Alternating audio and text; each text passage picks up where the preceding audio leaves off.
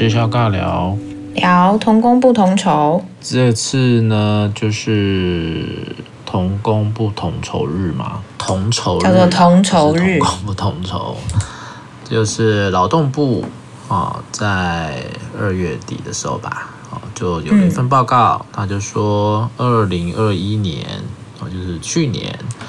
女性较男性需多工作五十八天，嗯，才有同酬啦。所以他今年的同酬日是二月二十七日，比去年的二月二十日还多七天。哇，不减反增。嗯嗯，劳动部说可能跟二零二一年的产业景气还有加薪幅度出现较大落差。那主计处、主计总处呢？它的资料是二零二一年啊，女性的平均时薪是三零四元，这么一点点啊，平均了啊。男性呢是三百六十一元啊，就是大概打了八折左右。嗯，两性的薪资差距呢是百分之十五点八。那同酬日的意思就是女性要比男性多工作几天，才能够达到整年的薪资哦，所以它是以年薪来算。所以意思就是呢，廖为慈呢要比我多工作五十八天，才可以跟我拿到一样的年薪。好 sad 啊，很难，好难过哦。所以它有一个计算公式啦，等于是要。呃，比大家都工作三百六十五天嘛，但是廖为慈要多工作五十八天才会跟我拿到一样的钱。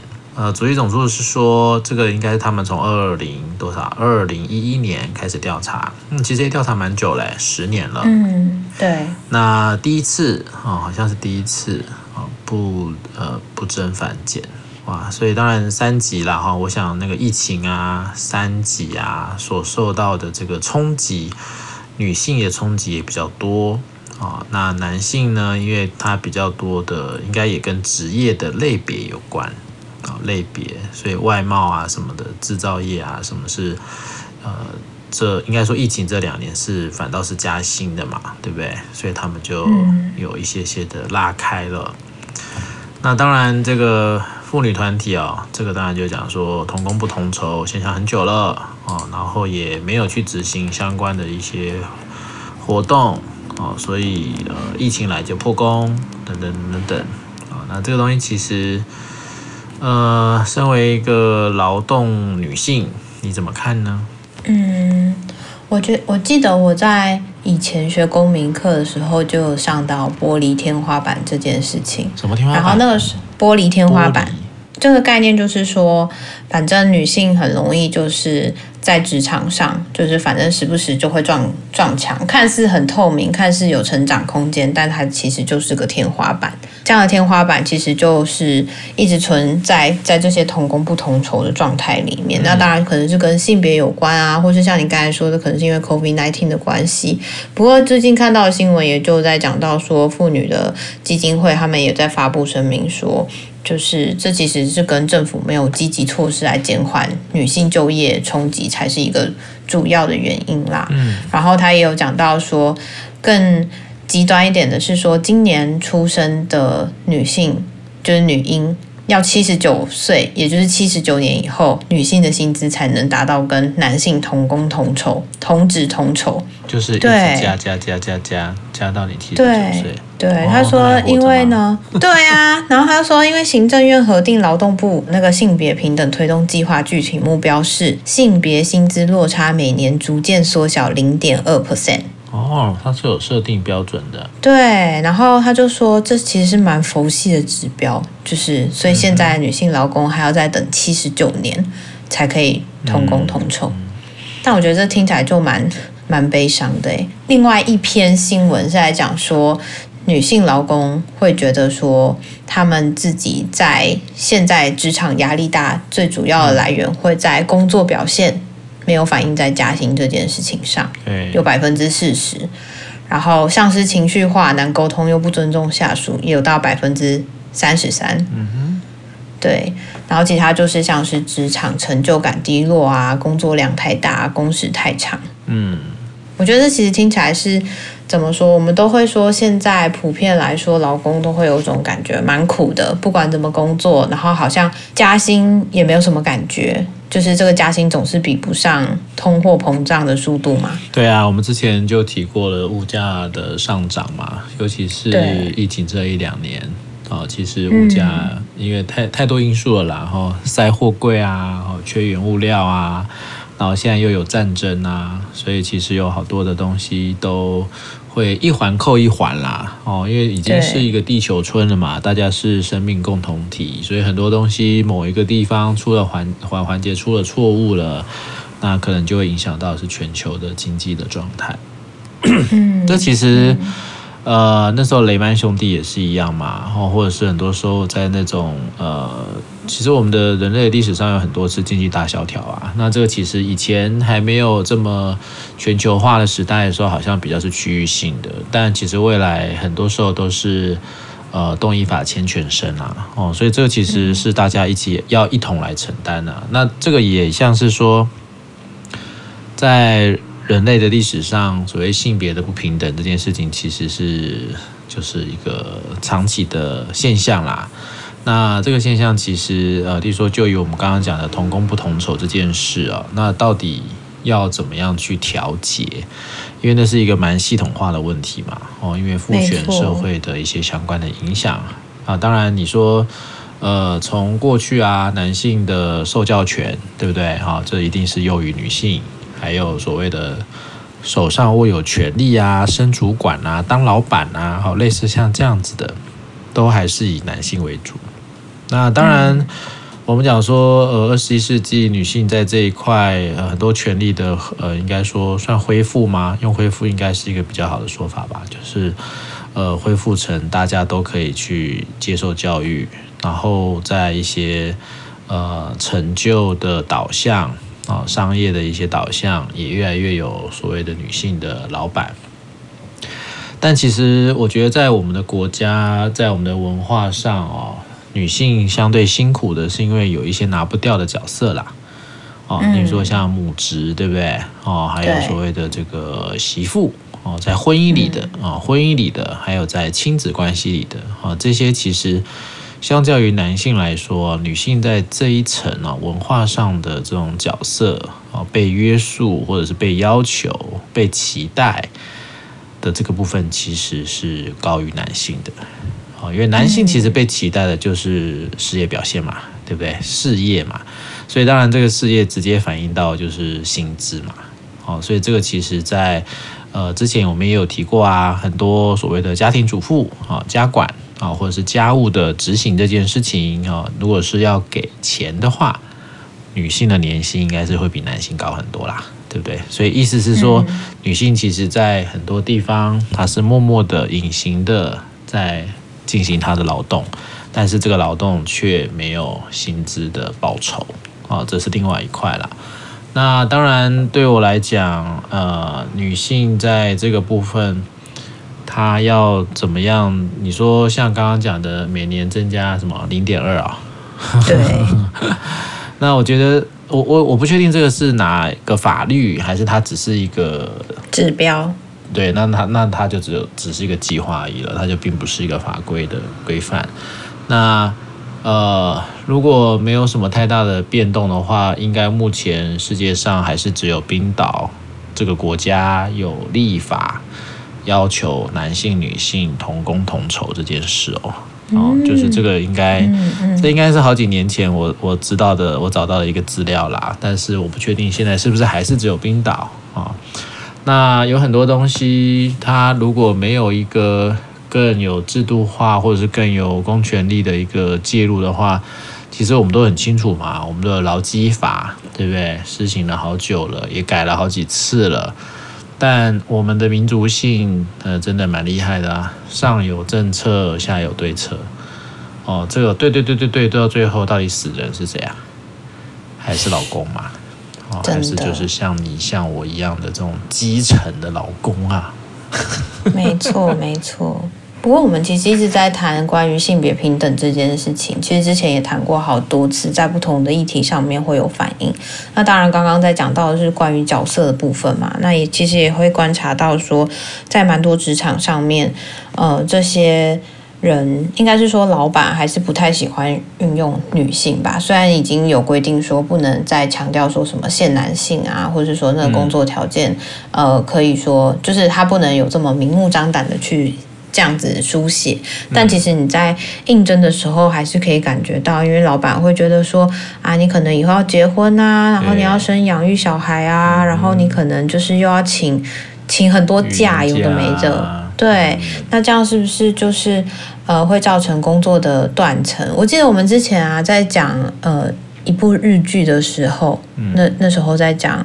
月薪娇妻啦，我记起来了。月薪娇妻不就是叫什么？哦哦，是吗？羞耻也什么什么的。哦，逃避不可耻的那个吗？对对对。哦，对对对。我记得那时候我没有讨论到这一块嘛，然后其实那里面也有讲到说，很多人就会觉得说，女人女人就是麻烦啊，因为她可能要请请假，还会造成工作上面会有很多的 gap 发生，然后所以就是那时候他们要请假的时候，反而就会碰到蛮多的刁难或是冷言冷语。对，嗯。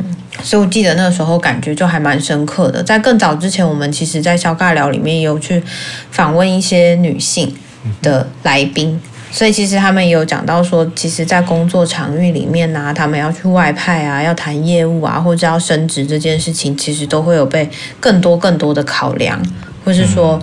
用更严格的方式去评量，说你适不适合在这个职位上，而且还蛮常。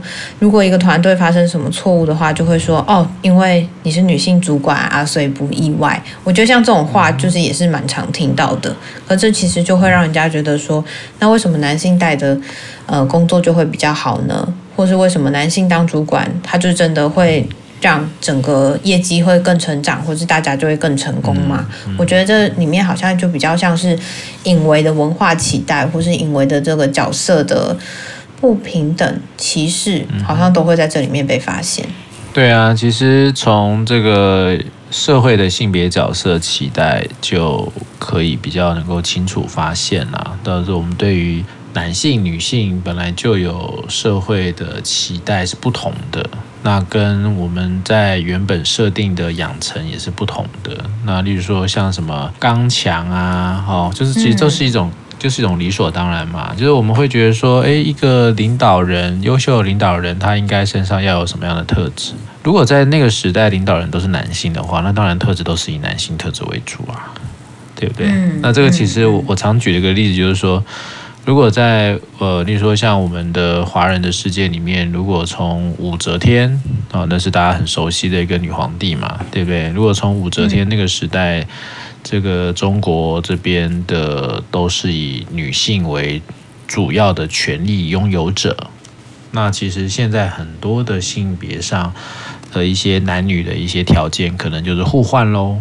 哦，那如果是这个互换的状况底下的话。嗯那就就可能就是反过来了，变成是女性呃男性要多做五十几天才会同工同酬啊。这个其实从一开始就是一个权力不对等的状态啦。那本来人在历史的脉络里面就是一直都是在对抗权力啦。你说民主的时代也不过就这几百年而已啊。那在没有民主之前呢，人类就是一也也就是像动物嘛，就是弱肉强食。弱肉强食，对，所以所以那个其实，在很多时候，一个历史的脉络，或者是这个演进的过程当中啊，其实权力这件事情一直都是大家很关心的嘛，哦，然后也一直都是像战争啊，战争也是争争争取权力啊，嗯、对不对？利益啊，等等等，那就是看谁厉害喽。那不过像我刚刚刚刚你提到的那个像职场的那个问题啊，我觉得。呃，我们比较比较能够比较，就是欧美的，可能欧洲还更好一点哈，因为欧洲毕竟在这个人文的发展啊，就是更更久远，所以其实到底为什么你是一个老板，或你是一个面试的呃主管，当你在面试男性、女性，你会用女性很麻烦，女性会请很多假。女性会很早就离职做不久。这个思考点是去人化的，这个思考点是以组织为主要的利益导向。但是以欧美啊，也就是我们之前一直在讲说，对于人的关注，或者是对于人权的重视，是远胜于一些企业组织的。就是人，人不是拿来服务组织的，是组织应该拿来服务人。所以那个是一个主体的问题啊。就其实对于台湾来说，像学校哦，这几年少子化，他们所要的是什么？是赚钱，以学校能够赚钱是第一优先，那会发生什么事？就是叫你叫你老师出去招生啊，然后把你的课程啊，把你的一些相关的一些经费啊，都是拿来吸引学生为主嘛，对不对？所以有时候那时候不是就老师就说学生是他们的衣食父母，那这个其实就是以。本来应该是要让以学校的组成是教职员，好相关的行政人员或者是心理师等等等，是以这些人的需求为出发，而不是以赚钱为导向嘛。企业也是一样啊，我们讲说都是以企业先赚饱饱了，然后再来分红给员工。但是现在也有很多新的企业模式，是大家都是合伙人。大家都共同持有这个公司的股份，而不是一个中心化、集权化的概念。所以，我们常会觉得说，台湾走到现在这个位置啊，无论是哪一个行业，都很有感觉。我们只是被别人利用的工具。无论你是被学校、被财团、被政府、被各式各样的组织。我们没有那种感受，是我们身为人是被人家重视的，或者是我们身为人是这个部分才是一个意义的主导，而不是回到是组织的进步才是第一优先，可以牺牲掉人，但是组织不能被牺牲掉，那个就是方向性的不同啊，考量点的不同。如果我今天考量的是以人为出发的话，我绝对不会想到哦，你还要去运营价，会害到我们这个组织。方向是不同的。我们会说哦，没有关系，那是你的权利，你本来就可以请，没有问题的。你去维护好你的权益，组织的事情我们会再想办法看怎么做。那个是方向的问题，那个是重视程度的问题，那个是有没有把人当人看的问题，是一个人权被不被重视。人文的角色是优先于各种商业组织的，所以那个对我来说，台湾有些时候真的也很不文明，或者不是那么的进步，也就是长这个样子啦。我觉得讲到这个方向性这件事情蛮有感觉的，他就是不单单只是在讲说性别的两端，他反而是在讨论的是关于人跟组织的话，好像这考虑的面向就可以更广泛了。当然，我不会说就是纯然的只考虑个人就会是最好的选择，只是那个有点让我在思考的是，很多时候我们在办公室环境或是在现实状态里面，就会很容易会像你说的。把组织的需求放在最优先的考量，或是说一切的要求都会是以最大的利益或是最大的效益去做考量，而把人放在后面。当我把人放在后面的时候，所以你自己要去提出来说：诶，我有哪些权益？我有哪些权利？或是我希望可以得到什么样的照顾或是福利的时候，反而会被说：诶，你是不是太太天真了？是不是太搞不清楚现实是什么了？或是？也就会导致好多惯老板的出现，那个惯老板就会让大家觉得说，反正你不奴，你就没办法在这个现实上活下去。然后我觉得这也会导致整个劳动市场变得蛮扭曲的。反正每个人都应该要奴性坚强一点点啊。然后你既然要生存，你为了这一口饭吃，你就应该要折下去，你的腰就应该折下去，或是你就是应该要多做一点点。因为反正如果你不做，我们还可以找到更好的人来替代你。然后甚至是，我还蛮常看到那些，你知道一些靠北的社团嘛，什么靠北心理师、靠北社工，或者是反正各行各业。然后其实里面就会看到说，很多时候人的价值都已经被磨灭的时候，还开始会去思考说，那这份工作的意义到底是什么？我们到底是呃，像我们是助人的工作嘛？所以在助人工作里面，其实最重要的就是人跟人的关系，或是人跟人可以怎么样去合作。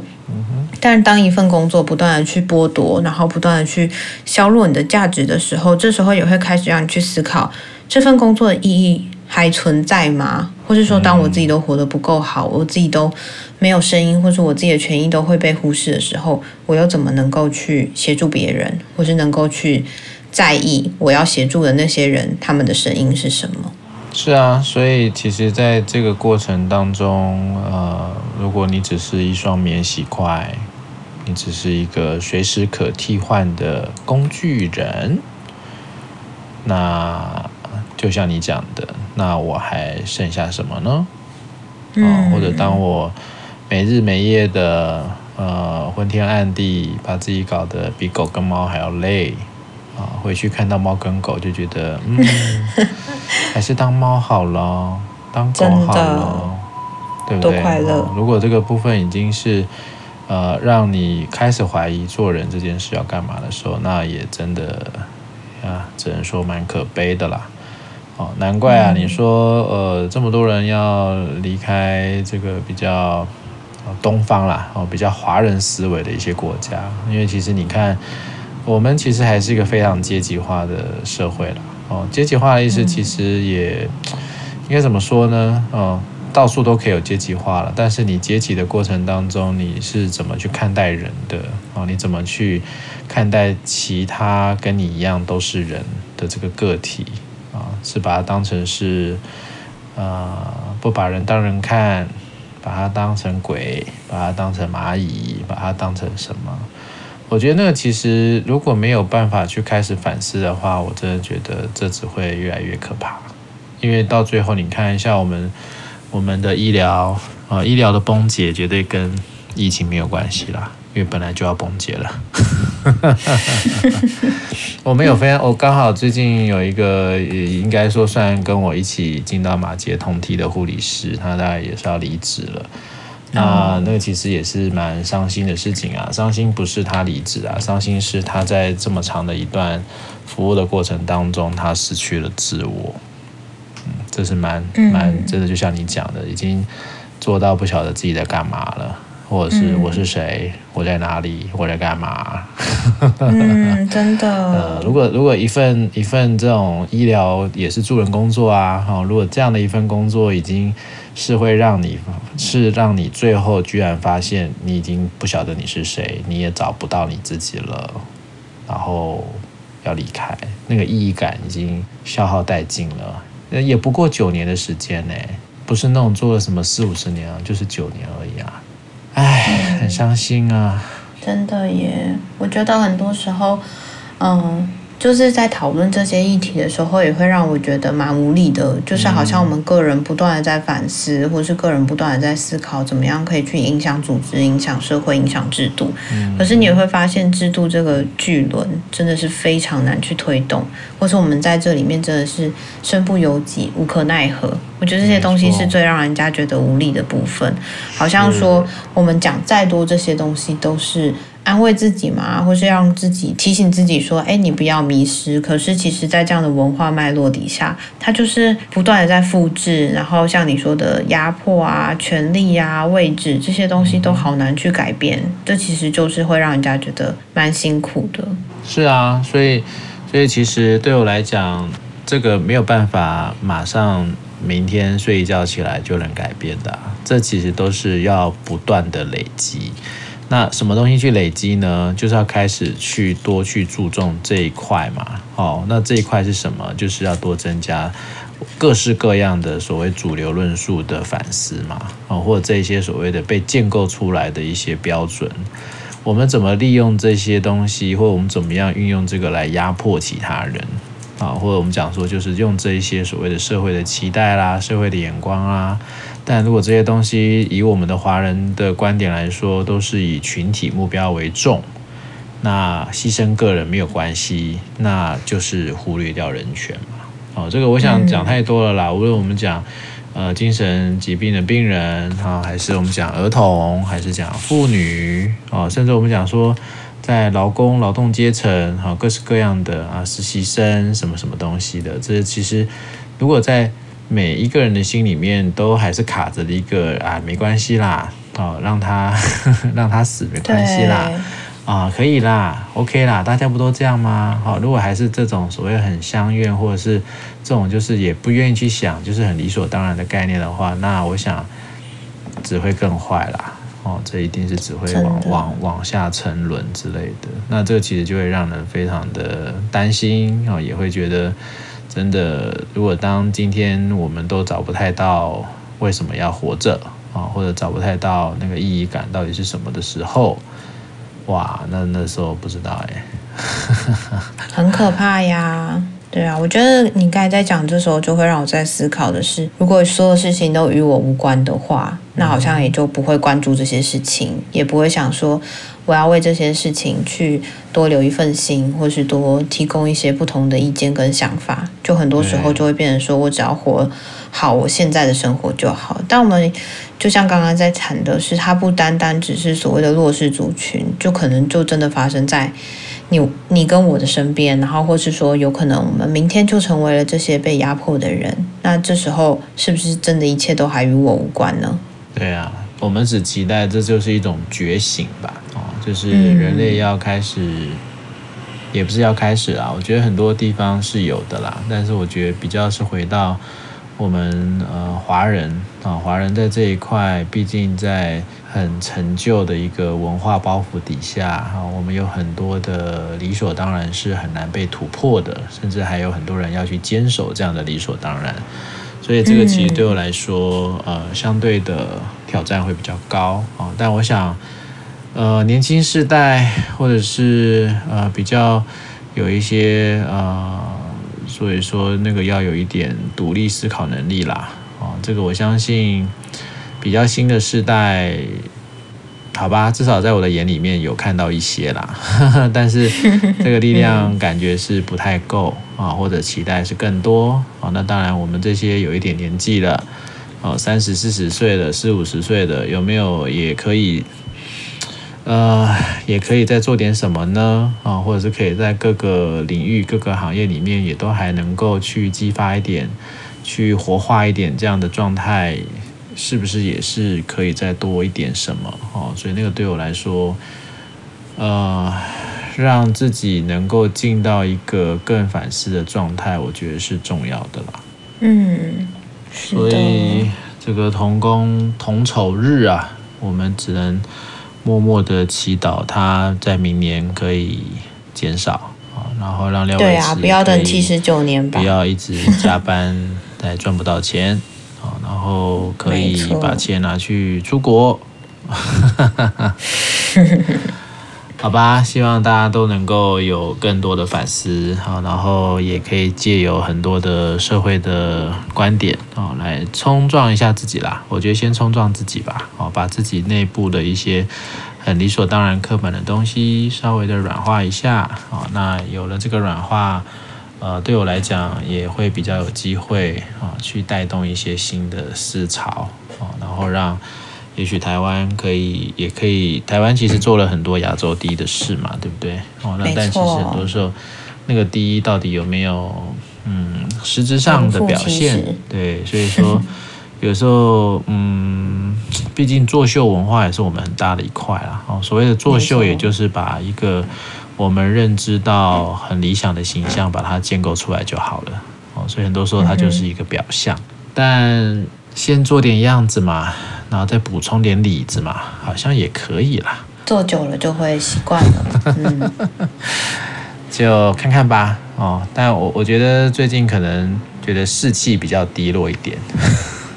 有一点哦，对，所以可能还是要给自己打打气，好吧，加加油哈！疫情要过去了，我们也要把很多的关注点要要放回到人权的部分啊。我觉得人权是一个普世的价值，那要怎么样去实践，我觉得才是重要的。哈，并不是随便讲讲就好了。哦，说或者是说我们有做就好了。哦，这个不是说一说的事情，都要能够去体现，哦，才有办法真正的去让我们有更不一样的人文精神。好的，就到这里喽。拜拜，拜拜。